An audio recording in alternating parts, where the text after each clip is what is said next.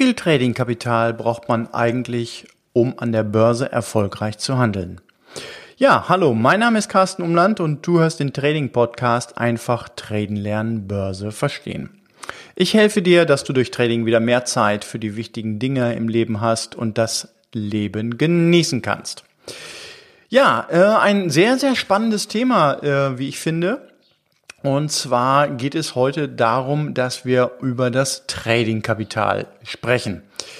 Und ich möchte das ein bisschen aufklustern, das Ganze, damit wir da so ein, ein Stück weit eine, ja, einen Bereich oder unterschiedliche Segmente mit reinkriegen und äh, möchte nicht sofort die Frage beantworten, wie viel Trading-Kapital braucht man, sondern ich möchte es untergliedern. Äh, zunächst mal geht es darum, dass wir haben die unmittelbaren Kosten, dann haben wir die Lebenshaltung, dann haben wir die Risikobereitschaft, dann haben wir den Broker und dann haben wir Diversifizierung.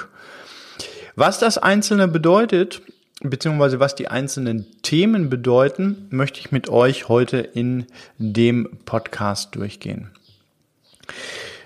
Fangen wir einfach mal mit den unmittelbaren Kosten an. Ähm, ihr sicher kennt es sicherlich, äh, es gibt da einige Bereiche, äh, wie die Trading-Plattform, den Datenfeed zur Kursversorgung, Brokergebühren oder aber auch besondere Anschaffungen wie der PC oder äh, eine unterbrechungsfreie Stromversorgung. Miete im Büro ist natürlich auch mal noch so ein Punkt. Oder vielleicht braucht ihr auch separiertes Internet. Wenn man das als Kosten erstmal zusammenfasst, dann stellt man fest, dass so eine Trading-Plattform durchschnittlich irgendwas zwischen 40 Euro und vielleicht 200 Euro kostet.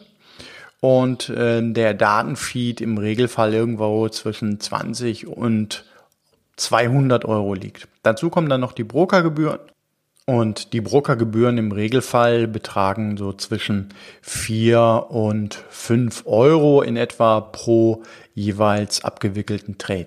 Ein abgewickelter Trade ist ein Kauf und ein Verkauf. Ja, wenn ihr jetzt noch besondere Anschaffungen habt, kommt natürlich immer noch sowas hinzu wie ähm, der eigene PC. Und da sind natürlich ähm, ja keine Grenzen nach oben gesetzt. Da kann man auch an 5000 Euro PC haben, aber auf der anderen Seite tut auch genauso gut ein PC irgendwas zwischen 1000 und 2000 Euro. Ähm, unterbrechungsfreie Stromversorgung als auch unterbrechungsfreies Internet, ähm, denke ich, ist ein ganz, ganz wichtiges Thema. Auch da würde ich an eurer Stelle äh, schauen, dass das ähm, auch wirklich gut ist und gut meint in dem Fall, dass ihr in der Lage seid, eure Trades unterbrechungsfrei abzusetzen. Das Ganze mm, geht ein Stück weit, ähm, ich sag mal, rückt ein Stück weit in den Hintergrund, wenn ihr für euch ähm, nur Trading-Ideen auf dem Tageschart entwickelt. Das heißt also, die Handelszeit oder die Haltedauer einer Trading-Idee ist maßgeblich dafür verantwortlich, wie intensiv oder wie gut eure Internetleitung respektive wie gut eure Trading-Software und äh, sonstige PC-Ausstattung sein muss. Das muss nicht immer, ich sag mal, super duper on top sein. Aber man sollte hier äh, jetzt auch nicht irgendwie mit dem kleinsten Laptop aus dem Discounter um die Ecke kommen. Also auch da einfach einen gesunden Menschenverstand einschalten und dann merkt man schon, dass man da einigermaßen äh, eine ganz gute, eine ganz gute Wahl treffen kann. Ja, ähm, der nächste Punkt, wenn wir das aus unserer, äh, aus unseren drei oder vier Themenbereichen uns angucken, ist der Themenbereich der Lebenshaltungskosten. Also auch da stellt sich natürlich die Frage, wenn ähm, ich mein Leben vom Trading bestreiten will, wie hoch sind eigentlich die Lebenshaltungskosten? Wie viel Geld brauche ich? Das sind aus meiner Sicht viel, viel wichtigere Fragen, als den umgedrehten Weg zu wählen, zu sagen, naja, ich muss 50.000 Euro investieren und dann habe ich eine Performance von X und diese Performance wiederum nehme ich zum Leben, sondern ich würde es genau umgedreht aufbauen.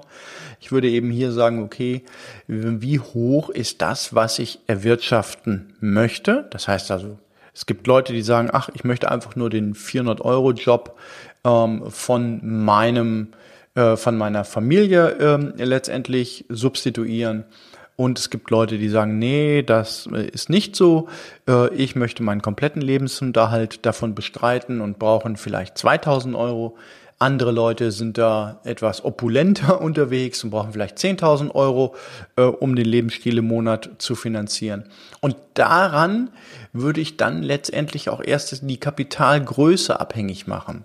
Es denke ich, versteht sich natürlich von selbst, dass wenn ich mit 500 Euro Trading äh, gewinnen, ähm, brauche ich jetzt kein 100.000 Euro Konto. Im Mo wir reden jetzt vom Monat. Hingegen, wenn ich äh, 10.000 Euro im Monat erwirtschaften will, dann sind 100.000 Euro in dem Fall natürlich schon fast zu wenig. Nicht nur fast, sie sind zu wenig äh, an Kapital, Trading-Kapital, was ich dort investieren muss. Ihr merkt, dass die Herangehensweise eigentlich eine andere ist. Das heißt, wir versuchen zunächst mal festzuhalten, wie viel Geld, wie viel Trading-Kapital muss ich erwirtschaften und gehen dann her und sagen, okay, dafür brauche ich so und so viel Geld auf dem Konto. Das sind aus meiner Sicht so die wesentlichen, wesentlichen Punkte, die man zunächst mal berücksichtigen muss. Ja, ein weiterer Punkt ist natürlich dann auch noch die Risikobereitschaft. Ich habe das Ganze am Anfang des Podcasts schon angesprochen. Was braucht es überhaupt? Und ähm, es gibt ja unterschiedliche Bereiche. Wir haben eben den, die unmittelbaren Kosten, also all das, was sich um das Trading kümmert, äh, mit äh, behandelt. Dann haben wir uns ganz kurz jetzt gerade ähm, über die Lebenshaltungskosten unterhalten. Und als nächstes kommt eben der Bereich der Risikobereitschaft. Und da nochmal so ein, möchte ich so ein paar Gedankenanstöße geben. Die Frage, die sich ja eigentlich stellt, ist, wie leidensfähig letztendlich sind wir in Bezug auf Gewinne und Verluste? Ähm, es gibt zum Beispiel, also ich kenne das aus meinem Coaching-Bereich, dass es viele Kunden gibt, die ein Konto jenseits von 200, 300.000 Euro ihr eigen nennen. Sie sind aber nicht bereit, einen Trading-Verlust in Höhe von 100 oder 200 Euro ähm, einzugehen. Und ihr merkt schon, wo, wie groß die Diskrepanz einfach da ist. Dem würde ja jetzt unter dem klassischen Gesichtspunkt sagen, also wenn man jetzt ein Prozent Verlustbegrenzungsstopp ansetzt, würde man sagen, ach, weißt du was, äh, bei 300.000 Euro Konto, na, der kann ja pro Trade ganz locker mal 3.000 Euro hier irgendwie investieren, ohne dass es ihm wehtut. Ich denke, dass das eines der ja vielleicht sogar wesentlichen Punkte auch die äh, der Risikobereitschaft als solches ist. Das heißt, der Psyche als solches. Wie gehen wir mit Geld um und welche Wertigkeit geben wir Geld? Und ihr merkt, dass es Leute gibt, die vielleicht mit 300.000 Euro ähm, durchaus, ich sag mal, sehr gut umgehen können, aber nicht mit 3.000 Euro Verlust umgehen können. Und da gilt es ein Stück weit die eigene Risikobereitschaft, die Leidensfähigkeit auszutesten. Also da kann man kein mathematisches Modell anwenden. Man kann natürlich ein mathematisches Modell anwenden im Sinne auf das Risikomanagement, aber man kann kein mathematisches Modell anwenden auf die Leidensfähigkeit oder auf die Wertigkeit der, des jeweiligen Risikos. Und das ist ein Unterschied. Also mathematisch gesehen kann ich immer sagen, ach, wir nehmen von einem 100.000 Euro Konto 0,5 Prozent pro Trading-Idee als Beispiel. Ich kann aber nicht hergehen und sagen, ja, ich nehme beispielsweise ähm, meine Wertigkeit, ich bin bereit, 100 Euro zu riskieren oder 500 Euro zu riskieren, aber eigentlich merkt man so richtig, naja, ich rutsche jetzt hier so hin und her, 500 Euro will ich doch nicht für die Training-Idee riskieren, weil das sind ja einmal essen gehen, einmal voll tanken, ähm, zwei neue Jeans und, und, und, und, und. Ihr merkt schon, im Kopf spielt ein Kino ab. Und dieses Kino verbindet sich automatisch mit dem, wie ihr Geld bewertet. Und deshalb ist dieses Thema Risikobereitschaft einerseits natürlich auch der Bezug zu den nackten Zahlen, also das, was ich prozentual riskieren kann. Und auch da gibt es mathematische Modelle, die genau das aufschlüsseln. Aber sie lassen unberücksichtigt dessen, wie ihr, ihr persönlich, eure Risikobereitschaft bewertet, also welcher Wertigkeit ihr Geld beimisst. Und das, denke ich, ist eigentlich der Punkt, über den man sich ganz besonders im Klaren sein muss. Das heißt, wie viel Tradingkapital äh, brauche ich, ist das eine, aber äh, wie risikobereit, welche Wertigkeit gebe ich Geld generell, ist das andere. Und das, denke ich, sind zwei ganz, ganz wichtige Themen, die ähm, hier auch beachtet werden müssen. Es gibt zum Beispiel, nur mal als, als Beispiel, ich habe ähm, äh, Coaching-Teilnehmer, die nennen ein 10.000 Euro oder ein 20.000 Euro Konto ihr eigen, sind aber bereit, von diesem Konto 1.000 Euro oder 1.500 Euro pro Trading-Idee zu investieren. Jetzt könnte man ja sagen, ja, was sind die leichtsinnig? Um Gottes Willen. Das spricht ja jenseits jeglicher Trading-Idee und jenseits jeglichem mathematischen Risiko-Ideen. Ähm, Natürlich, klar. Wenn man das oberflächlich so betrachtet, dann ist das so. Aber sie bemessen dem Wert, nämlich ihren 1000 oder 1500 Euro Trading äh, pro Trading Idee, eine andere Wertigkeit bei. Und diese Wertigkeit letztendlich macht eigentlich das aus, was letztendlich auch Sie im Trading umsetzen. Natürlich kann ich mit einer Risikoquote von 1500 Euro mehr Performance erwirtschaften, als wenn ich nur 100 Euro nehme. Das steht außer Frage. Was ich aber damit sagen will, ist, dass es Menschen gibt, ich weiß nicht, ob du da auch zugehörst, aber dass es Menschen gibt, die eine Trading-Idee generieren und sehr überzeugt davon sind und die Wertigkeit des Geldes, also dessen, was sie an Risiko investieren, einfach viel kleiner ist als das, was sie letztendlich als Trading-Kapital zur Verfügung haben. Das heißt, wir haben hier im Prinzip zwei große Bausteine. Das eine ist das tatsächlich zur Verfügung stehende Tradingkapital. Bei einem Teilnehmer sind es 20.000, beim anderen Teilnehmer sind es 100.000.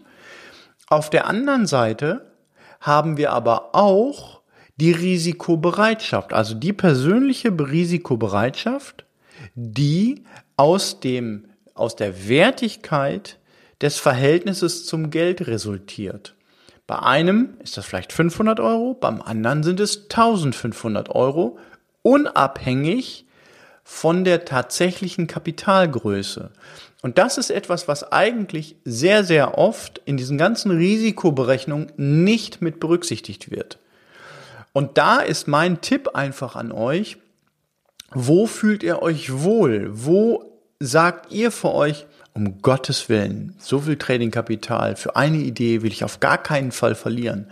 Und da kann man sich A rantasten, das heißt, man kann dann sagen, okay, ich fange mal mit kleinen Positionen an. Und irgendwann werdet ihr merken, das ist wie so ein, ähm, ja, wie so ein Zeiger, der so langsam in den roten Bereich, äh, äh in so eine Skala, in so einen roten Bereich übergeht. Irgendwann werdet ihr merken, ups, Jetzt wird's so, dass ich rumrutsche auf meinem Stuhl. Jetzt wird's aber eng. Spätestens dann solltet ihr auf euer Unterbewusstsein hören und sagen, okay, die Risikobereitschaft für diesen einzelnen Trade, also in Geld gemessen, ist jetzt erreicht. Und das kann und das wird sehr, sehr unterschiedlich sein. Und das möchte ich ein Stück weit natürlich mit berücksichtigen, unabhängig von der mathematischen Berechnung des Tradingkapitals. Denn da geht man im Regelfall zwischen 0,5 und 1 Prozent aus. An der Stelle nochmal so einen ganz kurzen Tipp. Je mehr Tradingkapital man hat, dann gehen eben so die Berechnungen los. Wenn jemand sagt, okay, ich habe ein Tradingkapital von 100.000 Euro und ich erwirtschafte 10 Prozent. Ich will das jetzt nicht für unwahrscheinlich halten ähm, oder für Luftschlösser halten. Ich will es aber auch nicht als für zu gering halten. Wenn wir in dem Bereich uns bewegen, dann geht ganz schnell einher, dass man sagt, okay, mit 100.000 Euro, 10 Prozent, aha, der erwirtschaftet 10.000 Euro im Jahr. Wenn ich jetzt also in der Lage bin, 500.000 Euro auf das Konto einzuzahlen, erwirtschafte ich ja 50.000 Euro. Oder noch besser, ich habe ein 1 Million Konto und erwirtschafte 100.000 Euro.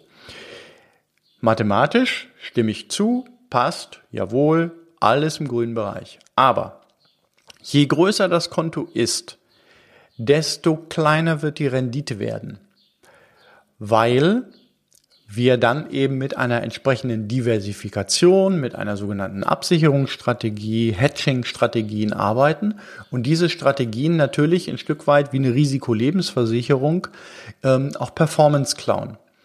Und dadurch wird man, je größer das Trading-Kapital wird, desto mehr wird man eigentlich darauf abzielen, nicht eine Überperformance, in Anführungsstrichen, eine Überperformance zu erzielen, sondern man wird versuchen, den normalen Inflationsausgleich zu übertrumpfen oder sich an einen Index zu halten und zu sagen, okay, ich, ich outperforme, neudeutsch, ich outperforme, übertreffe den Index. Das sind die üblichen Strategien, die man verfolgt. Also halten wir nochmal fest, kleiner Exkurs, je größer das Tradingkapital, desto kleiner wird die Performance werden.